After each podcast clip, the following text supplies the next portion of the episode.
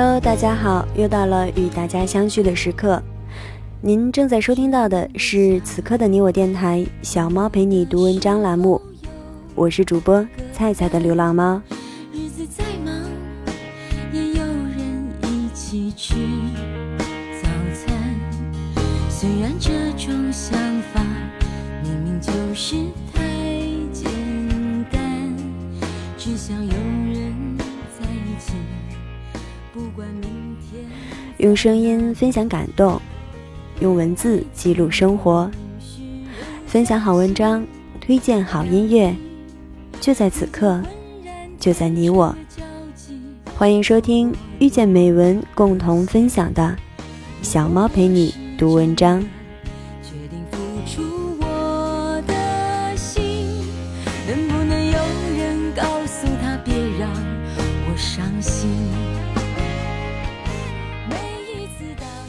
这是小猫陪你读文章的第四十七期节目，感谢大家的收听。在这个节目里，小猫会与大家共同分享一些有价值的文章，希望能透过它们与大家品味生活，分享一些温暖与快乐。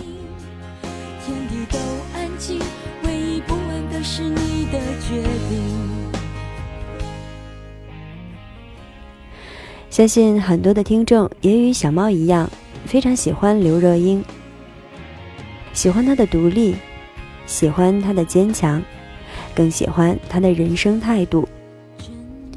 奶茶刘若英花一年的时间检讨反思了如何与自己相处、与他人相处的道理。在这个过程中，她将自己的心得提炼凝结在她的最新文字作品。我敢在你怀里孤独当中。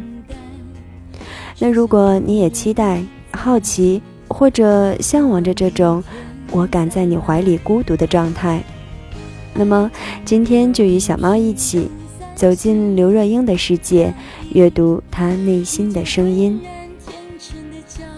今天的文章摘选自刘若英的新书《我敢在你怀里孤独》，摘选的内容是。自白篇，我还想要继续这样矛盾的人生。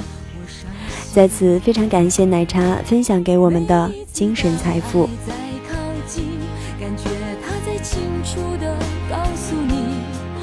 骚动你的心，遮住你的眼睛，却不让你知道去哪里。每一次当爱在靠近，都好像在等你，要怎么回应？的决定。每一次当爱在靠近，感觉像他一定要说服你，他骚动你的心，遮住你的眼睛，又不让你知道去哪里。每一次当爱在靠近，都好像在等你要怎么回应。天地都安静，唯一不安的是你的决。我还想要继续这样矛盾的人生。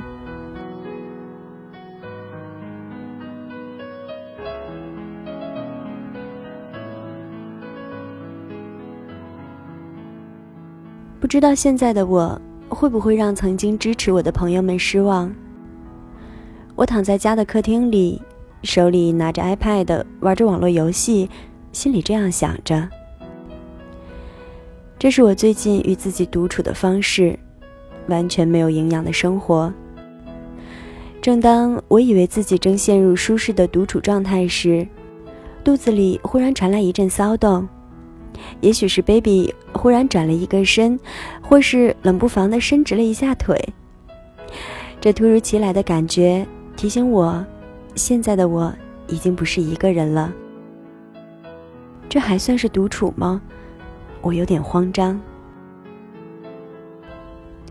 我始终相信自己，无论身处何种状态，我都可以找到让自己舒服的方式，缓慢的恢复到身心的独处状态。毕竟这是我一直引以为傲的生存技能。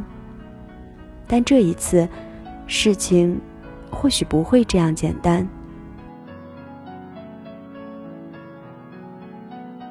刘若英该是什么模样？对很多喜欢我的朋友来说，刘若英应该是什么样子呢？大家心目中的刘若英该做的事，也许包括那个不管几岁都会维持单身，继续谈着被猜测的恋爱，在情海中不屈不挠的奋战，偶尔跟大家分享失恋的心情，告诉大家。失恋不可怕，孤独不可怕，至少你还有我之类的话。然后一个人走在路上，或是坐在咖啡厅里，也或者一个人提着行李箱，只身去天涯海角旅行。要不就继续演唱着寂寞的歌，全情投入在各种戏剧演出中，饰演别人的故事。如果可以，历经轰轰烈烈的人生旅程后，然后以自杀结束，就像那种可以写成回忆录或者拍成电影的人生，的确，这都很像我。那么，哪些事是不像刘若英会去做的事呢？也许就包括了找个人结婚。然后还生了个孩子之类比较顺理成章、平凡的事情吧。用平凡来形容眼前的状况合适吗？我有点犹豫，但似乎暂时也没有更合适的字眼了。但那似乎是现在你们眼中的我。事实上，以事情的本质来说。这世上没有所谓平凡的事，事情只有多数人做，或是少数人做，做得到或是做不到，愿意做或是不愿意做的差别而已。结婚生子这件事，也许符合了多数人做、愿意做，而我刚好也做得到而已。这件对于大部分人来说。也许算是稀疏平常的事，却有可能是我生命中将面临的最大挑战。因为结婚生子，对我来说是最最不平凡，也最最具有挑战的事情。我正走在陌生的旅途上，手中没有明确的地图，也不清楚将去往何处。我只能一步步的往前，没有任何停顿，不想。有后悔的空间。有人会因为我的这个决定而失望吗？我不能确定。而我只是希望，在这段旅程中，可以在路上看到崭新的风景。我并没有对自己失望，我也不曾背叛自己。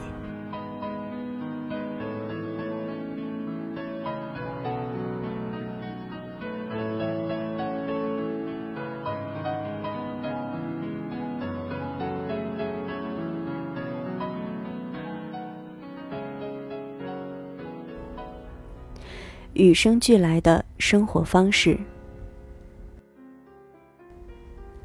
我一直都挺矛盾的，在独处与相处之间。你从什么时候开始喜欢上独处的？经常有人问我这个问题。也许是与生俱来的吧。虽然这个答案对某些人来说或许缺乏说服力，但对我来说的确是这样。我当然不会告诉你“生命是孤独的存在”这种哲理的说法，但从我有记忆以来，独处就是我的生活样态。我的父母在我两岁时就分开了，我在祖父母家长大，从小就拥有自己的房间，或许这就是我习惯独处的起点。因为家里没有其他的年轻人。更别说其他同龄玩伴。我很习惯一个人玩，一个人躺在床上天马行空、胡思乱想各种事情。我不知道独自拥有一个房间是不是孤单的事，但我从未因为一个人待在房间而感到害怕。这是我从小就习惯的事，类似一种生活本能。人不会真心羡慕自己从未真正感受过的事物。我从没羡慕过同年龄的朋友有跟兄弟姐妹一起成长的经验。对我来说，跟其他人分享房间反而是件极其可怕的事。甚至一直到结婚后的现在。除了中学时期一小段的住校时间外，独自一个人拥有一个空间，对我来说依然是一种生活的必要条件。我祖父是军人，家里的管教很严格，为了减少不必要的麻烦与某种安全上的顾虑，他不太让我们出门玩。我妹曾经因为受不了这些。在搬去祖父母家住没几天，就离家出走了。但我并不以此为苦，反而我也经常懒得出门，安静的待在家里。我可以自己找到许多有趣的事做。我求学阶段是这样的：放学回家，吃了午茶点心，我就会找些有趣的事做，比方说。找家里近七十岁的副官陪我打羽毛球，或是请两位加起来一百五十岁的老人家帮我拉起用橡皮筋穿起的长绳，在家玩橡皮筋之类的游戏。我还可以把自己关在房间的衣橱里面，自顾自地玩起扮家家酒的游戏，一人分饰多角，编织只有自己感兴趣的故事。也许。这说不定是我日后从事创作与戏剧演出的开端。由于共同居住的祖父与副官们平均年龄要比我大上六十岁，我跟他们几乎没有什么可以聊天的话题，跟祖母也是选择性的无话不谈。在那个年代，所谓的官夫人是非常忙碌的，有固定麻将局、英文课。画画课、社交下午茶。每天吃完晚饭，我会跟祖母一起出门散步，那是年幼时最愉快的时光。他几乎每次都会买点铅笔、橡皮擦、垫板之类的小文具给我，我会选择性的跟他分享在学校遇到的人事物。所谓选择性，我通常都是说自己开心的内容。关于苦恼的事，我选择性的不说，宁可跟自己对话，试着自己找答案。自问自答，跟自己聊天，是我的乐趣。当然，我的童年也不是只有自处。跟同学相处，他们也愿意跟我聊天，因为我善于把别人觉得很惨很难过的事情，用有趣的角度把它说的好笑。套句成熟点的说法，就是自我调侃、自嘲的能力蛮强的。直到现在，譬如，爸妈在我很小的时候就离婚了。那个年代离婚的人比较少，因此所谓隔代教养的成长方式，现在也许司空见惯，但当时这样的处境是会被同学认为值得同情的。学校办母姐会的时候。我是婆姐会，因为来的是祖母。外人可能会觉得刘若英好可怜哦，她的爸妈离婚了。但我却从未因此而苦。总听说同学的爸妈会在他们面前吵架，但我爸妈不会，他们甚至几乎不会同时出现在我的面前，所以我不可能因为他们彼此间的恶言相向而感到紧张与苦恼。有些同学的爸妈难免会凶他们，或是动手教训，但是我祖父母从不曾动手打我，他们很宠爱我。这样的想法让我觉得我还是很幸运的。是的，我比其他人幸福。我经常这样告诉自己。这些话，我虽然从未亲口告诉老师与同学。但我经常这样对自己说，特别是当我感到寂寞，或必须忍耐某些嘲讽时。因为我知道，不管别人怎么说，不管周遭的环境怎么样，我都得找到一种让自己舒服的方式，开心的生活下去。现在的我，偶尔难过的时候，会找些朋友吐吐苦水，倾倒垃圾情绪，但并不常这么做。因为试图把自己苦恼跟别人说，对于消除苦恼一点帮助也没有，反而可能让其他人担心。更别提，其他人可能给的建议，其实我心里都明白，但是做不到就是做不到。换一个人说，好像也没有用。倒不如跟自己对话，找一个方式，把悲伤消化，或找个地方将它静静埋葬。然后，一个人重新开始面对下一秒的生活。当习得这种面对困境与处理负面情绪的技巧后，我居然成为一个很好的倾听者。那些朋友会对我倾诉他们所面临的苦，因为他们知道我永远可以提供有趣的建议，而不是跟他们一起用痛苦的角度面对。那不是不能感同身受，而是我希望能为当时的痛苦生活找一条幽默理想的出路。你以前都怎么一个人度过寒流来袭的夜晚呢？某夜，一位刚跟交往九年的女友分手的男性友人这样问我，我没有回答，更没有安慰。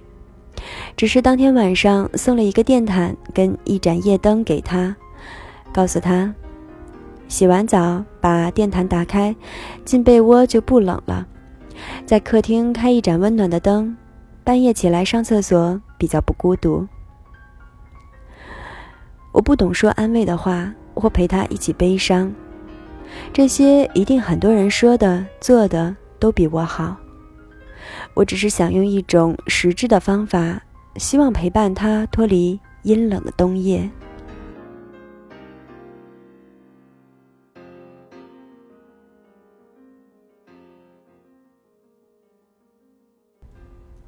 在人群中独处。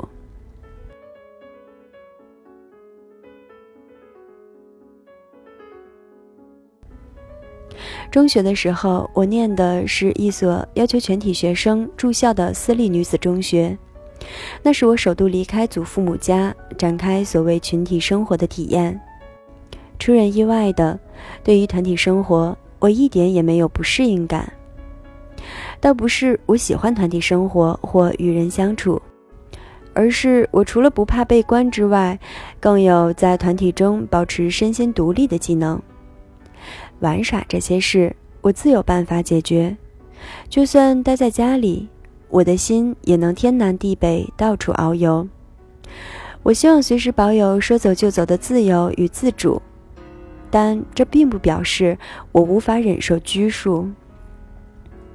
说到这里，我自己都觉得自己是个矛盾的人，但没错，我就是这样。因为对生命的好奇，我喜欢自由自在。但依然结婚，现在则等着生子，步入人母的历程。也许我的人生中还会继续这样矛盾下去吧。住校最大的考验就是四位同学共用一间寝室。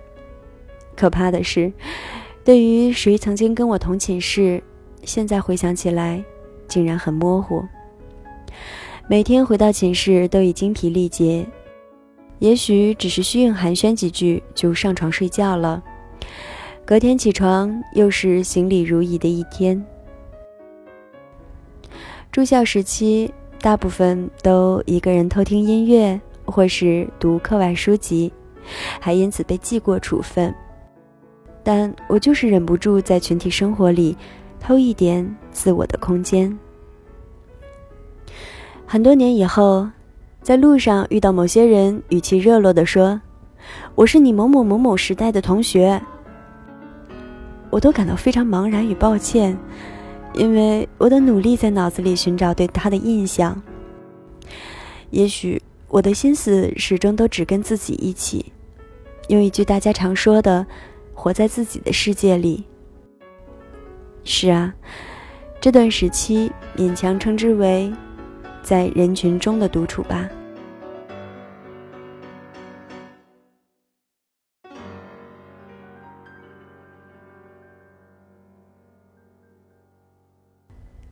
没有逃亡的理由。总有人问我：“奶茶，为什么你不像某某某去做一些某某事呢？”之类的问题，我总是忍不住反问：“我为什么要变成谁谁谁去做那些事呢？”当然，他们这么说的时候，通常是对我有所期许，觉得我该做更多有意义的事情。人做某些事需要理由，如果找不到理由，也许就不需要去做了吧。我给自己找了借口。而也有人问：“你这样要被宠溺，怎么没变坏？”之类的蠢问题。为什么因为被宠爱就一定得变坏呢？人会变坏，或是做些被驳于世道所谓常规的事。通常是因为对某些事物有需求，比方说夜店，大部分家长都不让孩子去，但我从不想偷溜去夜店，所以就没这个问题。也可能有些人想偷偷谈恋爱，不让长辈知道，但在我们家是可以正大光明交男朋友的。我每次交男朋友都会跟祖母分享，然后祖母总是笑笑的说。交男朋友很好啊，带回家里吃饭嘛。所以，我也没偷偷谈恋爱的必要。现在回想起来，祖父母给我的教育重点，并非考试要考几分，或是要如何如何之类的规范。他们给予我很大的自由，但也清楚地告诉我哪些事不能做，或是哪些事该怎么做。换句话来说。他们在意的是规矩，是教养。在规矩的范围内，我可以自由的过自己的生活；就算在人群中，也可以安安静静、人畜无害的独处。我又何必无故逼自己逃亡呢？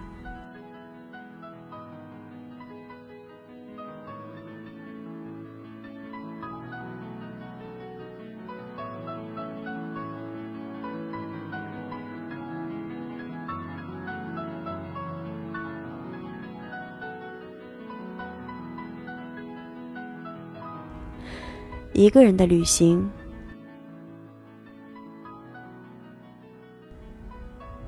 我经常问朋友一个问题：你会一个人去旅行吗？我也常常用这个问题来分析、观察我的朋友。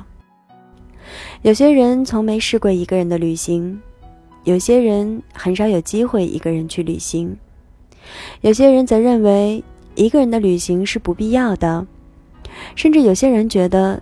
一个人的旅行很无聊，没意思。但对我来说，一个人的旅行不但必要，而且真的是一种完美的旅行方式。我第一次一个人的旅行在十六岁，当时祖母打算让我高中毕业后去美国念大学，为了先看看是否喜欢那个环境，为我安排了一趟美国之旅。刚好姑姑在洛杉矶，祖母就让我自己安排行程。我打电话给熟识的旅行社订了机票。当时旅行社的小姐告诉我，华航推出了一个精致旅游自由行的行程，从台北到洛杉矶，中间会在夏威夷停留三天。我没多想就订了，订完之后才跟祖母讲，她也没有阻止我。为了看起来成熟一点，我还去烫了头发，准备副太阳眼镜放在头上。现在回想起来，当时的发型活脱脱就是樱桃小丸子的妈妈。就这样，我展开了一个人的旅行。那还是一个信用卡不普遍的时代，只好带现金上路。抵达夏威夷的第一个晚上，我有点紧张。毕竟当时只有十六岁，身上带了一笔钱，担心晚上有人来抢钱，所以临睡前搬了张椅子挡住大门，把现金放在枕头下。尽管看似很担心，但没过几分钟我就呼呼睡去，一觉到天亮。隔天，我自己报名了浮潜。潜进水底，看见七彩缤纷的热带鱼在身边游来游去，也顾不得是在大海中，心里不断大喊：“一个人的旅行真的太棒了！我可以点自己喜欢吃的菜，开开心心的在餐馆里吃饭，一点儿也不觉得孤单。”某天晚上，我还误打误撞的跑到饭店里的酒吧喝酒，那是一间有名的 gay 吧。当时。酒吧的人也没查清身份就让我进去。其实酒吧里面也有女生，只是我看到很多男生坐在男生的腿上。我早就知道同性恋是怎么回事，可是当一个人置身在同志酒吧里，还是感到紧张又刺激。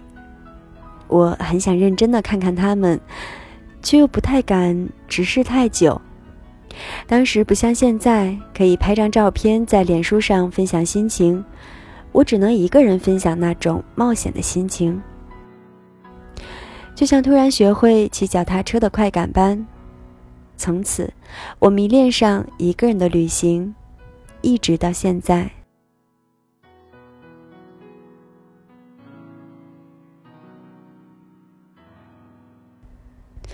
独居的开始。有了那样愉快的旅行经验，我很快就决定了美国求学之旅。为了安全起见，最初被安排住在美国姑姑家里。姑姑一家非常照顾我，但对于好不容易离开老家的我，总想自己出去住。三个月后，我迫不及待地在学校附近找了一个小套房，买了一个床垫、一张桌子、一盏台灯。一个热水壶，一个饭锅和一些简单的餐具，这就是我的家，我一个人的世界。我正式开始了独居生活。那几年的独居生活虽然辛苦，但一切都可以自己做主。那种感觉让长久被一堆家人照顾的我，非但没有感到不适应，还真心认为这就是最适合我的生活方式。念完书回台湾，理所当然地搬回祖父母家。表面说起来，因为工作作息时间不固定，住在家里总觉得不方便，但心里知道，对独居的日子念念不忘。于是鼓起勇气跟祖母说：“因为创作需要，我需要跟他租隔壁巷子的房子当工作室，大部分时间还是会回家住，租金照付。”好不容易说服他后，我就像蚂蚁般加班，每天搬一点东西过去，从一个礼拜住一两天，花了大约半年的时间，逐渐增加到他们不会再问我今晚要不要回家睡为止。从那之后，我一直维持着独居的生活状态二十几年。叔本华曾经说过类似的话：要么孤独。要么庸俗，言下之意，他非常享受孤独，认为唯有孤独可以带来精彩与伟大。这道理，我真的懂得。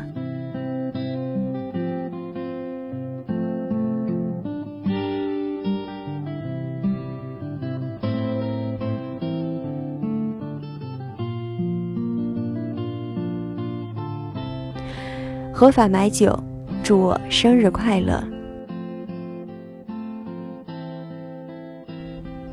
二十一岁那年，我在美国待第三年了。其实已经喝过好几次酒，但自己光明正大买酒的经验却付之绝如。当时很多朋友都在旧金山，二十一岁生日，斥资七十九块美金买了机票，特地从洛杉矶飞到旧金山。接近生日的凌晨，我在买酒的杂货店门口等着，等到十二点一到。便二话不说地推开门，冲着酒店拍着桌子，大声骄傲地对老板说：“我要买威士忌。”老板瞄了我一眼，冷冷地说：“好。”然后转身直接就拿了架子上的酒给我。你要看我的 ID 吗？问老板。说真的，眼前的这一刻，我可在心里模拟了好几次，好希望他检查我的证件，证明我合法买酒了。老板拿着我指定的酒，回过头，有点无精打采地望着我。不知是因为时间已经过了午夜，还是因为像我这样的小屁孩，他实在见过太多。他摇摇头说：“不用看 ID，祝你生日快乐。”就这样，我跨过美国法律上允许买酒年纪的界限，并买了生平第一瓶威士忌。之后，我回到朋友的住处，开怀畅饮。再之后，痛苦宿醉了三天。这是我二十一岁的开端，那是属于青春的印记吧。在不同的年代，人需要不同的印记，以证明自己达到某种被定义的标准。成为被接受的某种人。然而，现在的我在等着证明些什么呢？而接下来的我，又将成为或变成什么样的人呢？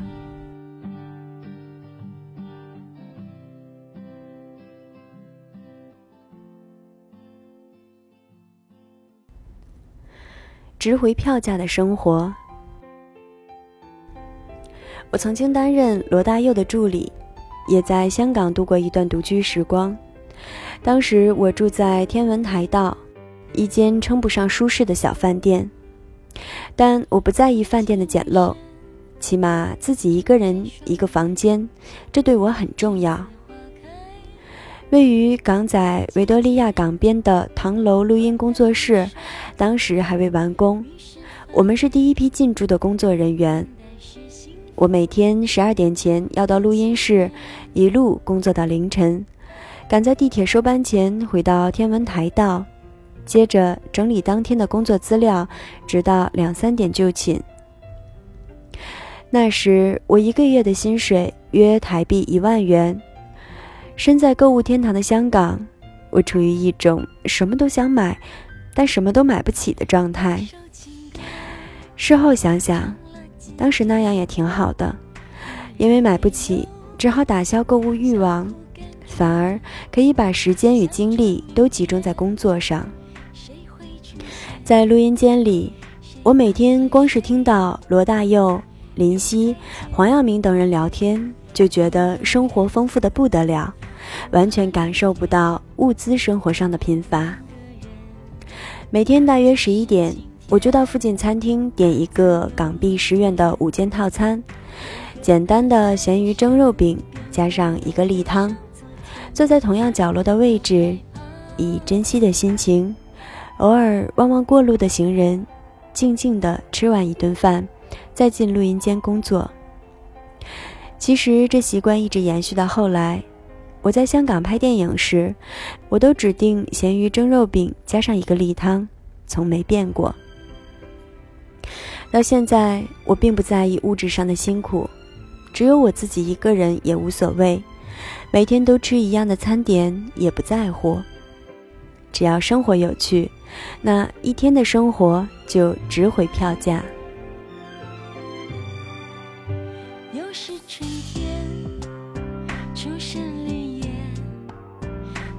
家的意义。我讨厌搬家，到目前为止，我搬家的次数很有限，总在一个地方住很久。在祖父母老家住到出国念书，在美国只搬过一次家，回到台湾这么多年，住到现在的家已经十八年了。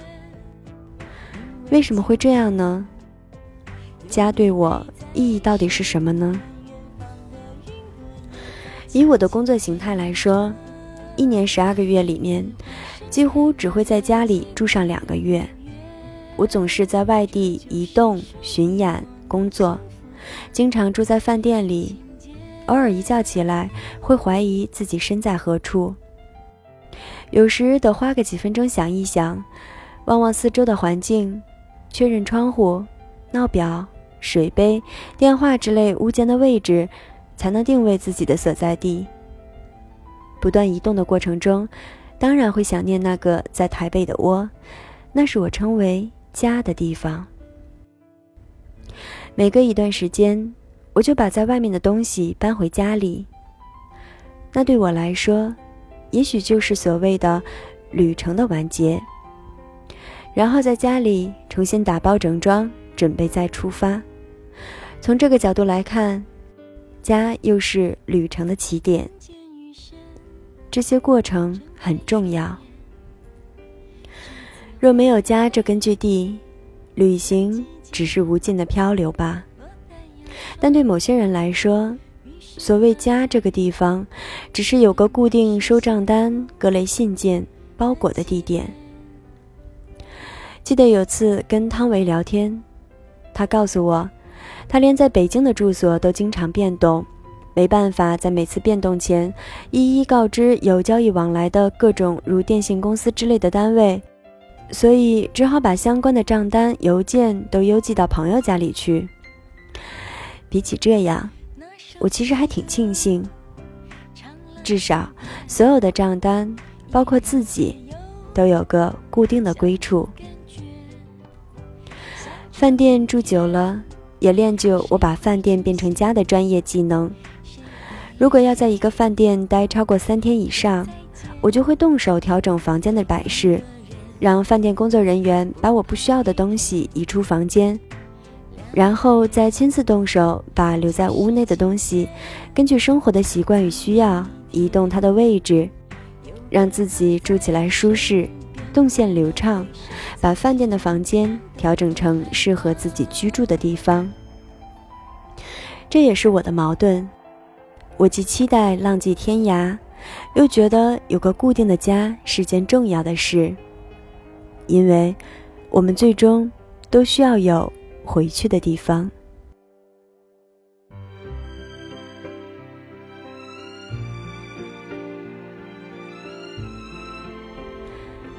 最严苛的终极独处。我的工作总是在移动漂泊，回到台湾总想尽可能的待在家里。我会跟经纪人商量好，把需要外出的行程尽可能的集中在几天内完成，剩下的时间我选择一个人待在家里做我想做的事。对我来说，比起考验自处与相处，人生最重要的是选择。我希望永远握有自己最终的选择权，如同我的人生最重要的一句话：选择我所能承受的。如果将自己关在家里算是自求，那也是我自己的选择。只要我想，随时可以释放自己；只要我想，随时可以改变那样的状态。嘿，我握有主控权哦。我可以开心的对自己这样说，但生完孩子后，我真的还能这样自由自在吗？我问自己。我知道答案是否定的，而且是一种心甘情愿的否定。只是，我会习惯新的生活方式吗？原来在那天到来之前。我的生活早已经从身边人的态度开始改变。我为坐月子准备了一堆书及 DVD。我去买隐形眼镜时，眼镜行的老板却泼了我一盆好大的冷水。月子期间不要常戴隐形眼镜，会对你的眼睛造成负担。老板语重心长地对我说：“那戴眼镜可以吗？”我问。嗯，坐月子期间，你该做的事就是休息，不要过度使用眼睛比较好。生产对女人来说是很伤身体的事，你该做的事就只有好好的休息，让五脏六腑可以归位。他说：“哈，这样我还能干嘛呢？”我去问其他有生产经验的女性朋友，就是睡觉吧。他们异口同声地告诉我。但如果我睡不着呢？更别提躺久了应该会腰酸背痛吧。我不禁担心起来。以我对自己的了解，很可能会躺到受不了，届时肯定会有偷偷爬起床或是逃跑出去的冲动。所以坐月子对我来说，也许就是人生最严苛的绝对独处状态。我开始担心坐月子结束的那一刻，我会不会就大声的对大家宣告：我这辈子再也不要独处了，我的独处到此时此刻完全结束了。如果是那样，我会变成什么样的刘若英呢？想到这里，我忽然有种想放声大叫的冲动，但我只能深吸一口气，便告诉自己，我可以的。尽管不确认生完之后会面对什么样的状态，但事已至此，我只能认真记录此刻的心情。以后的事。以后再说吧。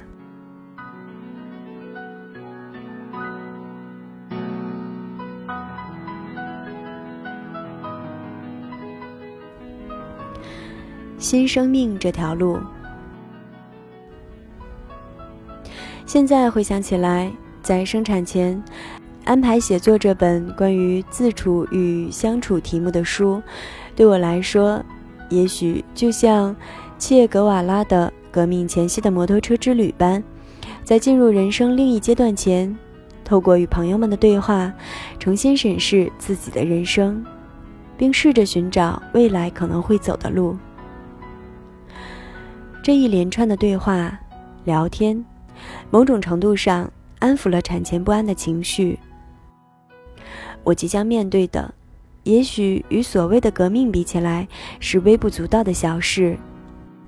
也或许，很多已经迈入那个阶段的朋友会拍拍我的肩膀，对我说：“这件事没那么严重。”但对我来说，前方是我完全没有想象过的意境。也许我会在那边还继续维持奶茶的生活形态。也许我会后悔自己决心启程前往那样的地方。更也许。我会蜕变成不一样口味的奶茶，但人生是一段无法回头的旅程。我充满好奇的一步一步的往前走，希望不管是自处或相处，我都能找合适的角度与姿势欣赏眼前的风景，然后把遇到的故事告诉你们。人生待续。当然会有海浪，当然会有黑夜。即便我们能欣赏它的美，也会有孤单、害怕不被了解的时候。别怕，虽然我知道你不怕，因为我们都会陪伴你，不管有声无声的。我知道你不怕，因为你清楚世界的变化，而你总保留了一块没有变。最纯粹的初衷与梦想。别老问我人生如何如何，我的人生才刚开始。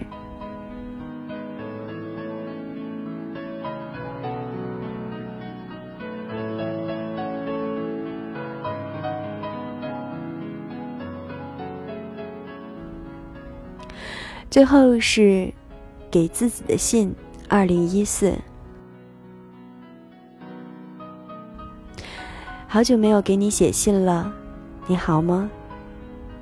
都忘记你何时开始不过生日的。最近想起你十六岁的生日，疼爱你的祖父母把你所有的同学请到家里为你庆生，最后拆完礼物，大家捧着蛋糕，围坐在祖父身边，听祖父说着抗日事迹。你心里翻着白眼，心想：革命跟生日有什么关系啊？后来你出国念书，二十一岁那一年，你跑去买酒，仰起头，骄傲地把驾照放在收银台上，大声说：“我今年二十一岁，我要买酒，我合法了。”那个店员根本没检查你的驾照，就笑着卖给你，然后你宿醉了三天。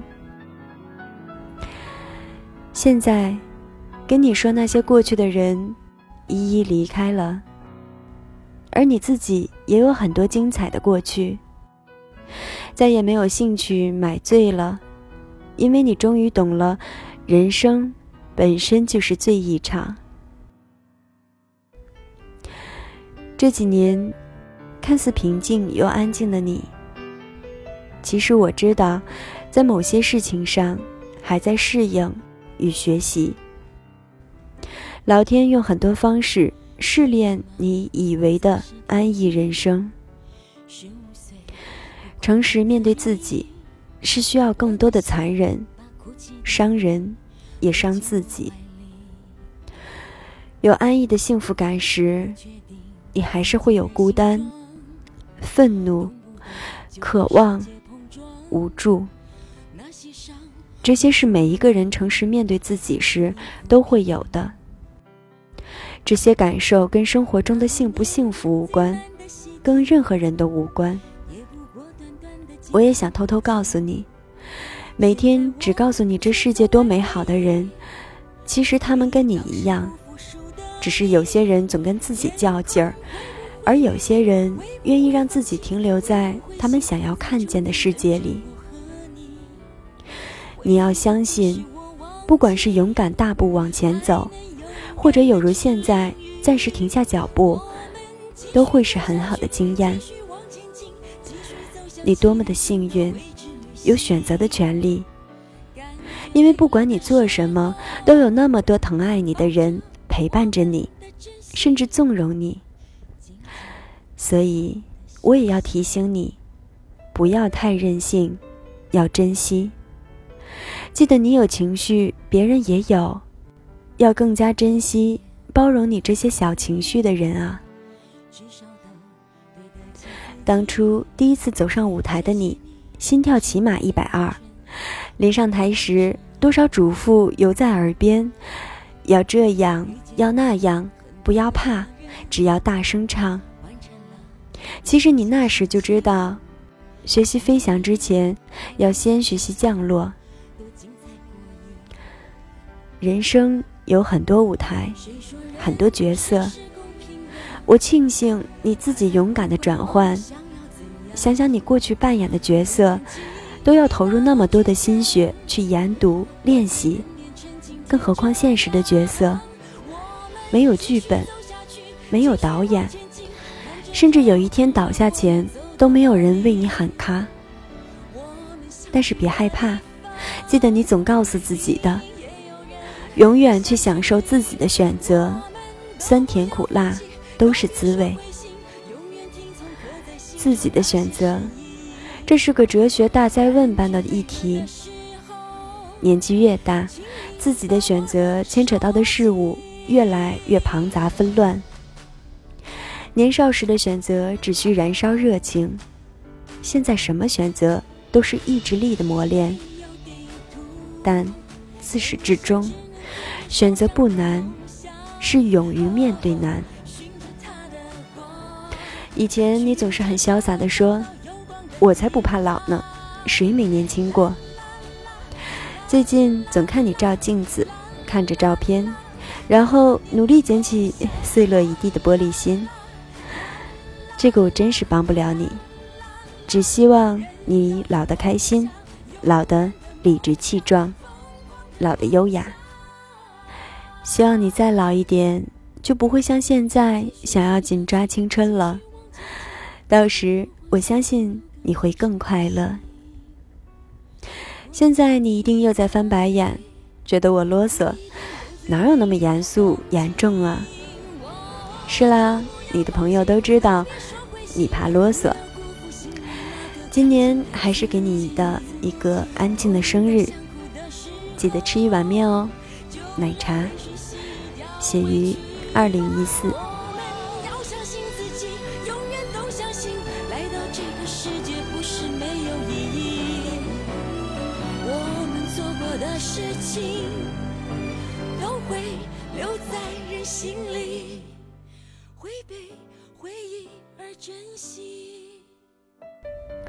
这里是此刻的你我电台，小猫陪你读文章栏目。小猫陪你读文章，遇见美文，共同分享。我是主播菜菜的流浪猫，这期的节目就到这里，感谢大家的收听。小猫陪你读文章，希望能为你的生活带来一些温暖，一些快乐。